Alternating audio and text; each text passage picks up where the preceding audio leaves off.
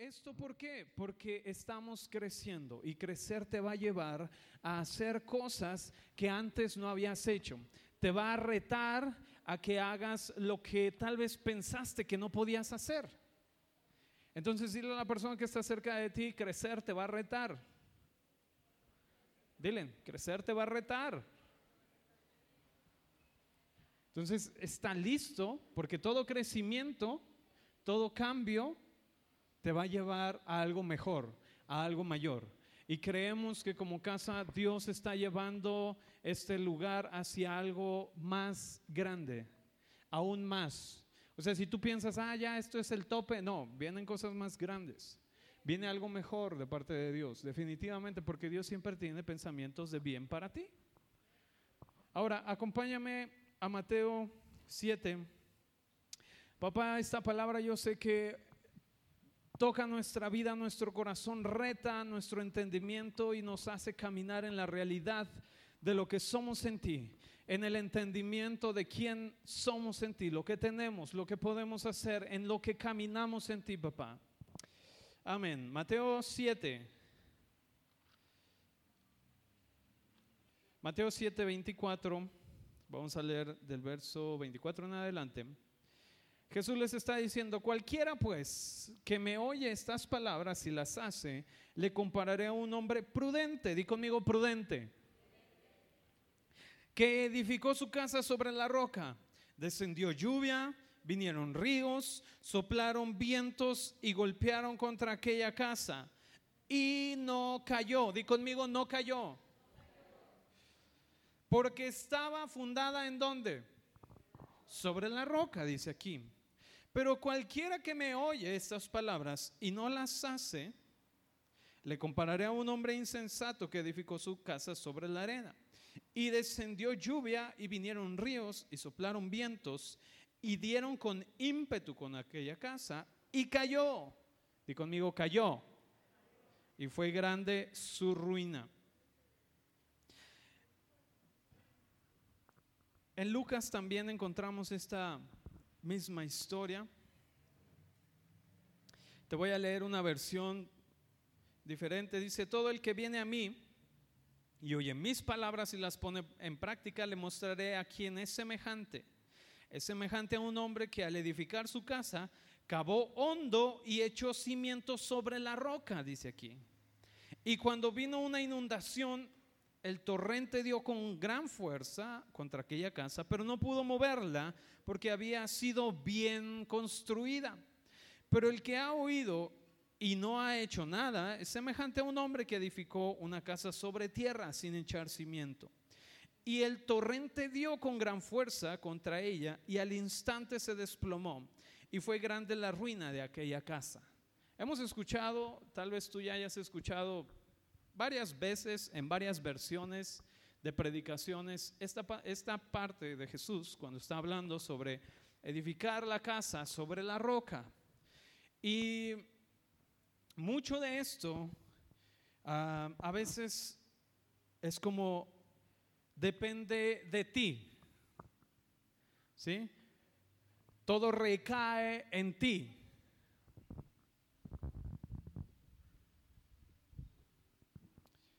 Por mucho tiempo yo pensaba que el Evangelio se trataba de que aceptaras a Jesús. Cuando es Jesús quien te aceptó a ti. ¿Sí me explico? Mucho tiempo yo pensaba como, dale chance a Dios de entrar a tu vida. Dale chance a Dios. Escógelo. El asunto del Evangelio es que tú fuiste escogido por Él. Ese es el Evangelio. Y darte cuenta de esa realidad es la diferencia en tu vida. Darte cuenta de esa realidad es la diferencia en donde edificas, donde construyes. No se trata de yo me voy a esforzar para hacer mi mejor desempeño como cristiano. Y, de mí depende. Incluso cuando nosotros estábamos eh, caminando y entonces nuestra relación con Dios dependía de mi esfuerzo, dependía de mi capacidad para poder hacer cosas como o ayunar, u orar, o leer la Biblia. Y entonces mi relación con Dios meramente dependía de mi desempeño en estas cosas. Cuando tu relación con Dios depende de la relación que tiene el Hijo con el Padre. Cuando Jesús dice, el que está sobre la roca, el que puso su cimiento sobre la roca, es aquel que pudo aún en medio de las circunstancias permanecer. Ahora, ¿por qué? Porque cuando era yo acepto a Dios, ¿sí? Yo acepto a Jesús, también estaba la posibilidad de luego ya no lo acepto. ¿Sí me explico?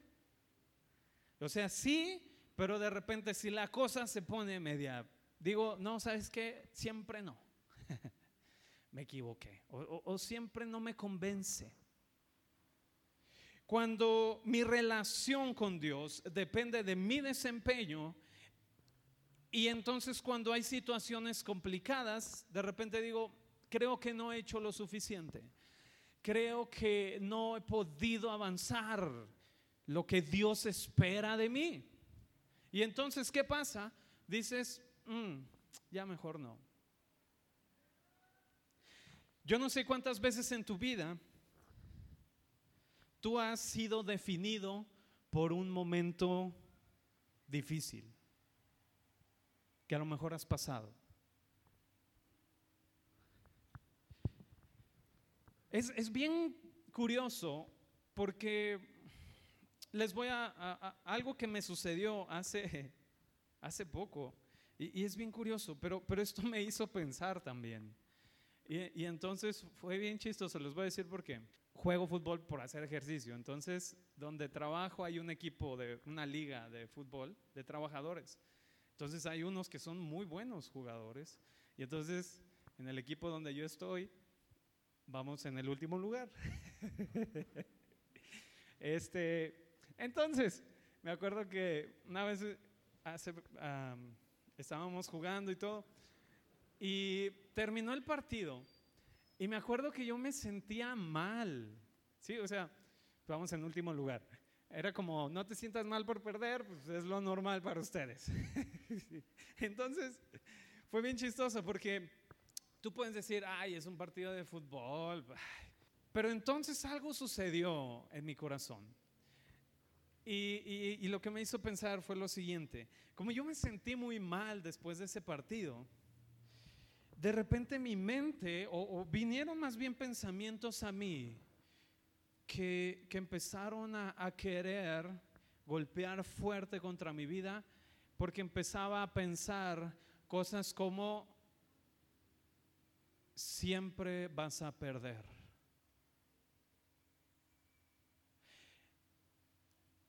no sé si el cansancio físico que tenía ese día, pero el desánimo que me dio haber perdido esa ocasión, no es la única, o sea, pero en las demás era como, ah, perdimos, está bien, pues ya perdimos, ¿qué hacemos? Somos malos.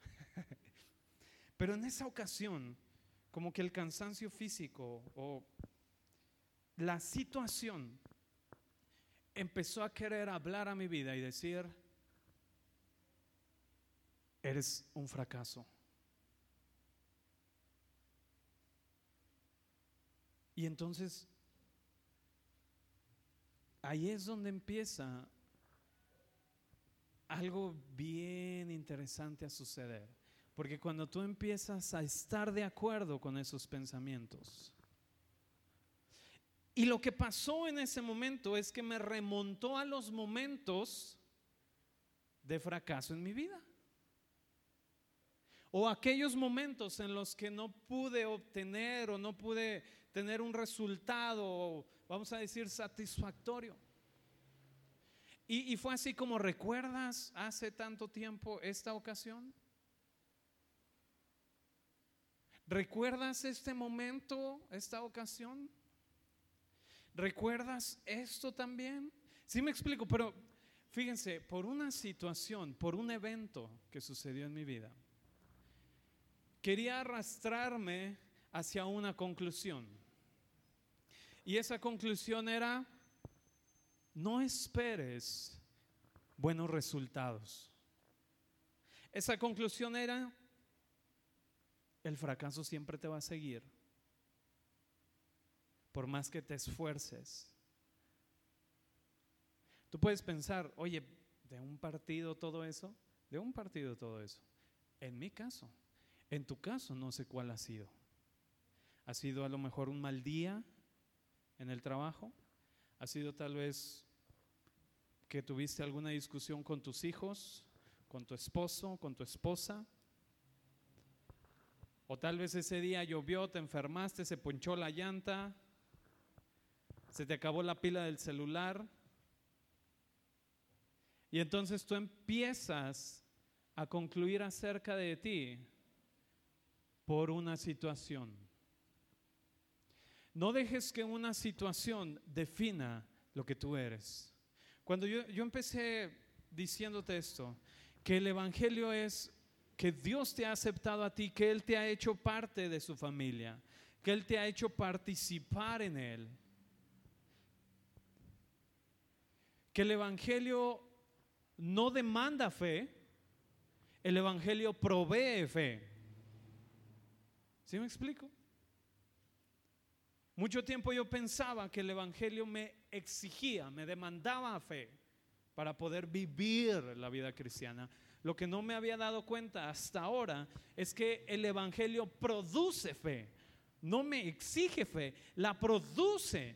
Porque cuando yo escucho la buena noticia del Evangelio, entonces en mi vida sucede algo diferente.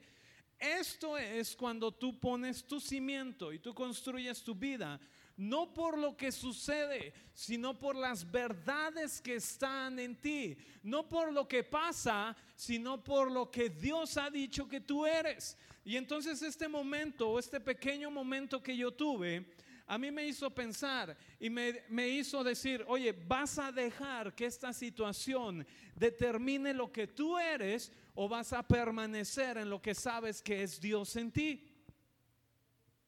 Esta situación en tu vida vas a dejar que defina el resto de tu vida o en esta situación tú te vas a parar en lo que Dios ha puesto en ti.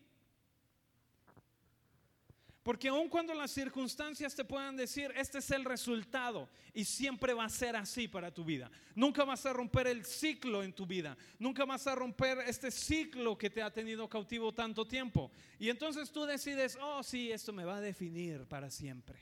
Esto es lo que soy.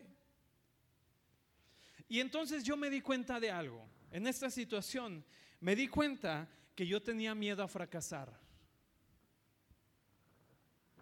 Yo no sé si tú tengas miedo a fracasar. Hay gente que tiene miedo a estar solo. Hay gente que tiene miedo a no ser amado.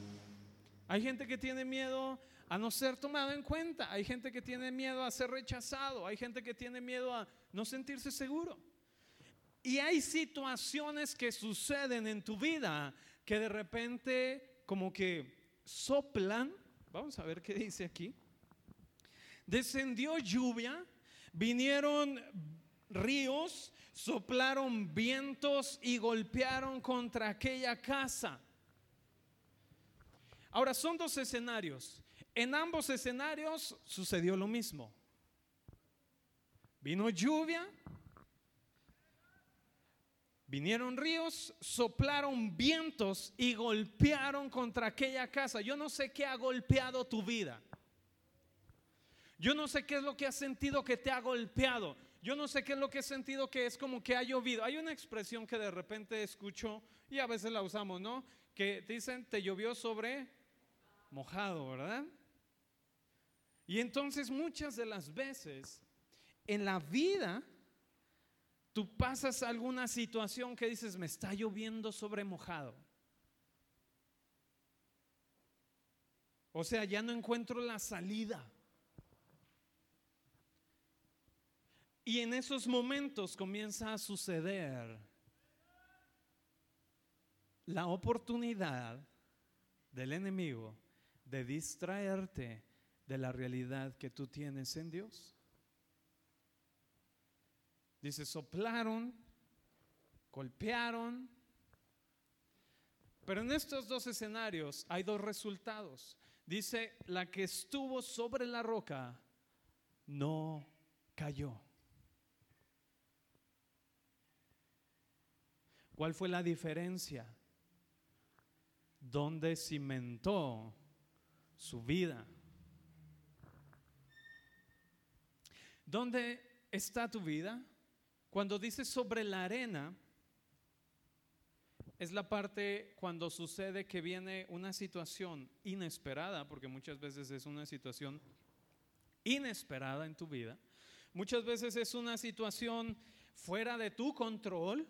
Muchas veces es una situación que es externa a ti totalmente.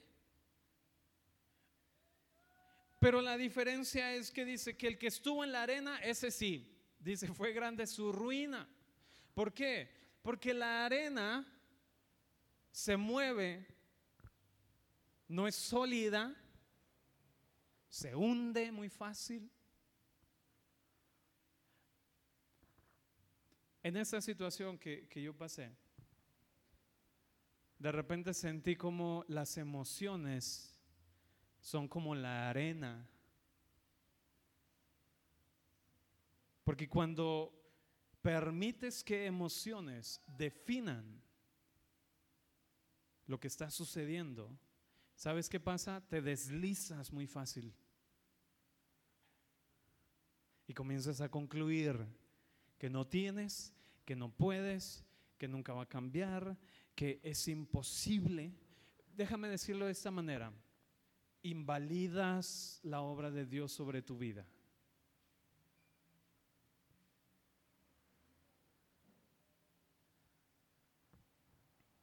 Porque al principio te decía que el Evangelio no es que tú aceptes a Jesús, es que Él te aceptó a ti. Porque en esta seguridad tú caminas. En esta verdad tú caminas. Efesios lo dice. Aún antes de la fundación del mundo, tú fuiste escogido en Él. Para ser santo sin mancha delante de Él.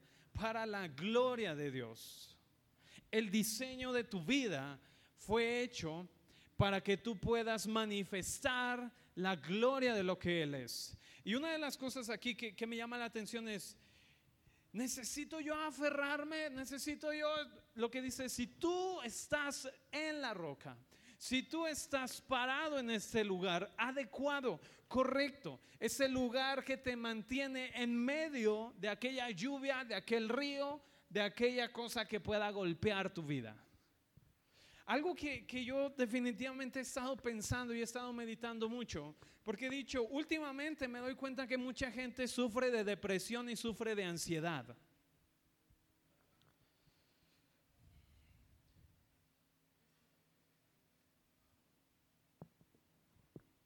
Y, y, yo sé lo que es eso.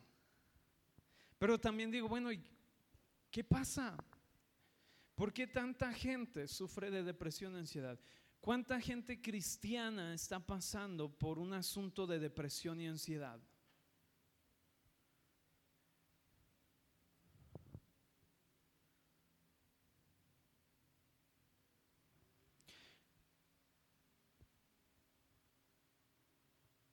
Si tú estás en la roca, por más fuerte que golpee la lluvia, dice no cayó. En otras palabras, mi seguridad es Él. En medio de esta situación que yo pasé, yo tuve que cambiar mi mentalidad. ¿En qué sentido? Decir, esta situación no es lo que me define, es Él quien me define a mí. Y el fracaso no es el fruto que debe haber en mi vida. Es Él quien me define a mí, no la situación. Un edificio es tan sólido como lo es su cimiento. tu vida es tan sólida como lo son tus conclusiones correctas.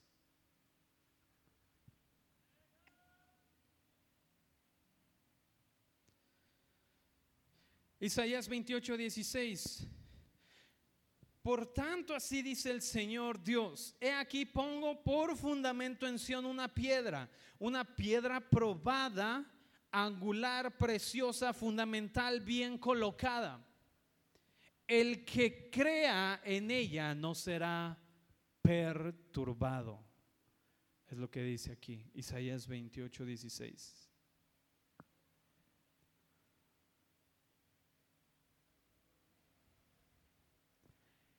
¿Qué es lo que puede estar perturbando tu vida en este momento? Yo quiero que tú te enfoques en lo que eres tú en Él. Y decir, ok, si, si a lo mejor he sentido que se ha movido el piso, yo necesito entender que estoy parado en la roca firme, inamovible.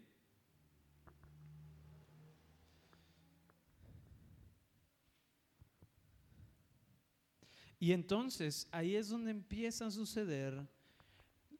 Fe es el resultado de descanso, confianza, seguridad.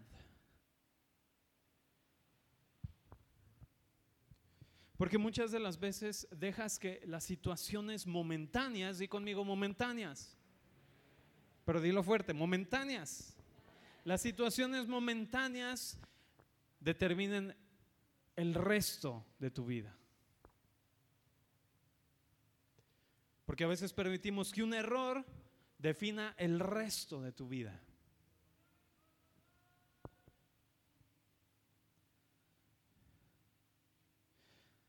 La obra de Jesús es tan efectiva para mí como para ti.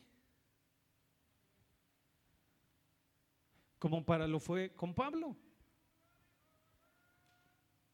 como lo fue con los primeros apóstoles, con la primera iglesia. Tú ves una manifestación sobrenatural, sabes que la misma obra es disponible y efectiva para ti. Nada es más grande que su obra en tu vida. No sé si me explico.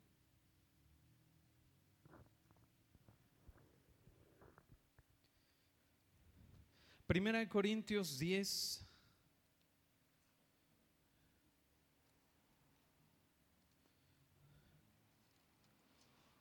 Verso 14. Perdón, verso 4. Fíjate, dice eh, vamos a leer desde el 1 para darle contexto, porque no quiero, hermanos, que ignoréis que nuestros padres, todos estuvieron bajo la nube y todos pasaron el mar, y todos en Moisés fueron bautizados en la nube y en el mar, y todos comieron el mismo alimento espiritual, y todos bebieron la misma bebida espiritual, porque bebían de la roca espiritual que los seguía, y la roca era Cristo. Todo lo que sucede o vemos en la historia del Antiguo Testamento con el pueblo de Israel es una sombra, tipo y figura de lo que habría de venir con nosotros. Y entonces lo que está diciendo aquí el apóstol Pablo es, hay un simbolismo tremendo en entender lo que estaba pasando en aquel momento. Dice, todos comieron el mismo alimento espiritual, que es el alimento que descendió del cielo, es el maná que es Cristo. y luego dice, todos bebieron de la misma bebida espiritual, porque bebían de la roca espiritual, y era Cristo. Todo estaba hablando acerca de quién era Él y del resultado en tu vida. Entonces, cualquier momento que tú puedas pasar, tú debes saber esto. Él es tu alimento, Él es tu sustento, Él es el que te refresca, Él es el que sacia tu sed, porque cuando has venido a Él, se ha terminado el hambre en tu vida. Porque Él es alimento suficiente. Jesús dijo, el que me de, de mí bebe no tendrá sed jamás.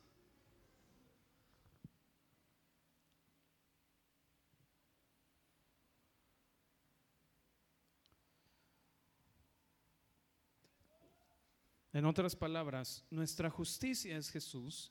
Él es el fundamento, Él es la roca. Justicia es el cimiento fuerte sobre tu vida, sobre la cual construyes en conclusiones correctas. Ahora, ¿cómo es caminar en estas conclusiones correctas de la vida de Jesús en ti? Es que en medio de cualquier situación o circunstancia que pases, yo te estoy dando un ejemplo que a mí me pasó y que a lo mejor para ti es como, ah, es muy trivial o es como, ay, pero sabes una cosa, a mí en esta situación me golpeó, ¿sí me explico? A ti no sé qué te ha golpeado o no sé qué has sentido que ha venido sobre tu vida, pero ese es el punto donde permaneces y dices, yo sé mi convicción, aun cuando no siento, ¿sí me explico? Porque puedes sentir tristeza, dolor, sufrimiento, temor, lo que tú quieras. Pero el punto es que por encima de lo que yo siento están las convicciones de quien yo sé que soy. Y yo sé que estoy aceptado por Él. Y yo sé que fui recibido por Él. Y yo sé que permanezco en la misma comunión que el Padre y el Hijo tienen. Y yo sé que permanezco en la misma roca que es inamovible. Y como leímos en Isaías 28, 16, si tú quieres evitar ser perturbado en tu vida, entonces tú necesitas mantenerte en saber, no importa esa situación o esta circunstancia, porque yo sé que soy amado, soy aceptado y toda la plenitud de la deidad está en mi vida. Cuando te estás sintiendo mal, cuando estás sintiendo temor en tu vida, tú dices, no temeré mal alguno, porque sé que Él está conmigo. Su vara y su callado infunden aliento. Si me explico? Ahora, no se trata solo de repetir versos de la Biblia, porque no es como una varita mágica. Se trata de que sea una convicción en tu vida.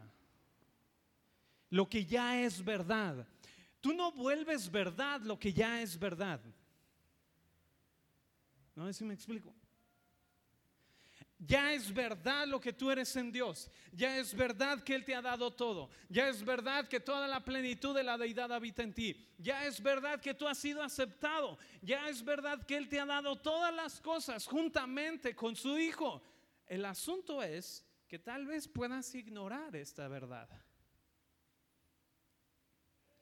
Algo bien tremendo es, el oro no es oro cuando tú lo descubres. El oro siempre es oro, pero cuando tú lo descubres, hay algo totalmente diferente hacia tu vida. ¿Sí me explico? El oro del Evangelio el oro, la, la riqueza de su gracia, de su misericordia, es verdad y es real para ti. Tu incredulidad no la invalida. Sin embargo, no afecta en la manera en la que Dios quiere que sea afectada tu vida. No sé si me explico. Tu incredulidad no invalida la obra de Jesús. Pero, como dice aquí, el que no escucha y se pone, es grande su ruina. Qué fuertes estas palabras. Pero fuertes y ciertas. ¿Cuánta gente está en ruina por las conclusiones incorrectas sobre su vida? Y no solo en una ruina material, yo me refiero a una ruina en su vida misma, en sus conclusiones, en sus emociones, en sus decisiones. Si el Evangelio no afecta cada parte de tu vida, entonces estás creyendo otra cosa y no el Evangelio. Así de sencillo. Si el Evangelio no está afectando tu vida, entonces no estás escuchando el Evangelio. Porque el Evangelio son buenas nuevas. Es todo lo que Dios hizo bien, no lo que Adán hizo mal. Es todo lo que Dios le ha placido entregarte, no lo que te hace falta. Es toda la plenitud que habita en ti, no todo el esfuerzo que tienes que hacer.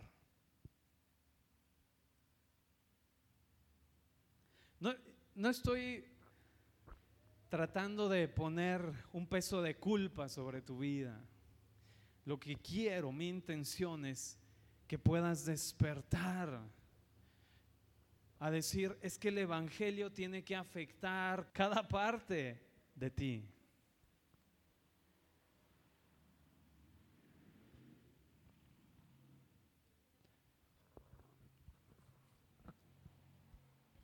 Depresión no es un fruto del Espíritu. Temor no es un fruto del Espíritu.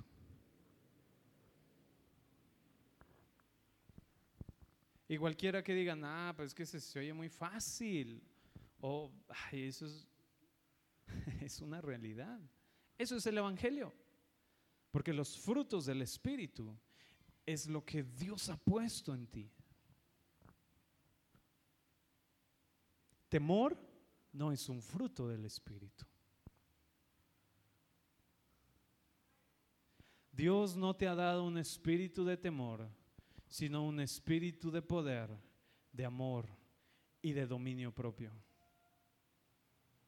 Esa es tu realidad. Esa es la porción de la herencia que está en ti. El salmista decía, cuán cuánto me deleito en la porción de la herencia que me ha tocado. Y luego dice una expresión, sus cuerdas me han caído en lugares de deleite. Y esta expresión es porque en aquellos tiempos la manera de medir una porción de tierra era con cuerdas. Sí, porque no había metro, no había, eran cuerdas y esas cuerdas medían las porciones.